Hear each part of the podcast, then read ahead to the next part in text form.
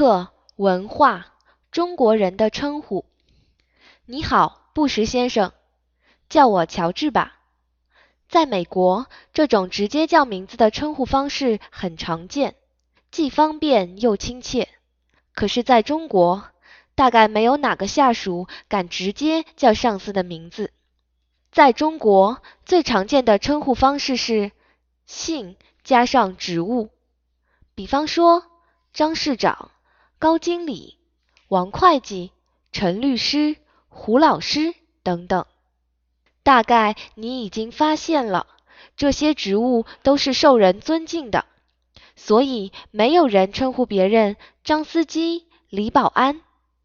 由此可见，对重视面子的中国人来说，称呼是地位的象征。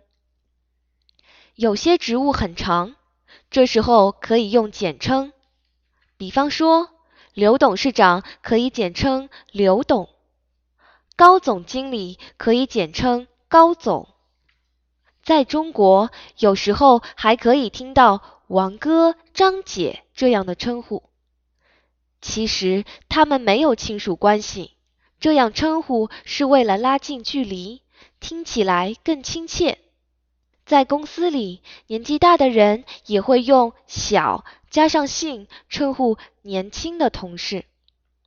现在越来越多的外国公司进入中国，所以称呼同事的英文名字也越来越常见了。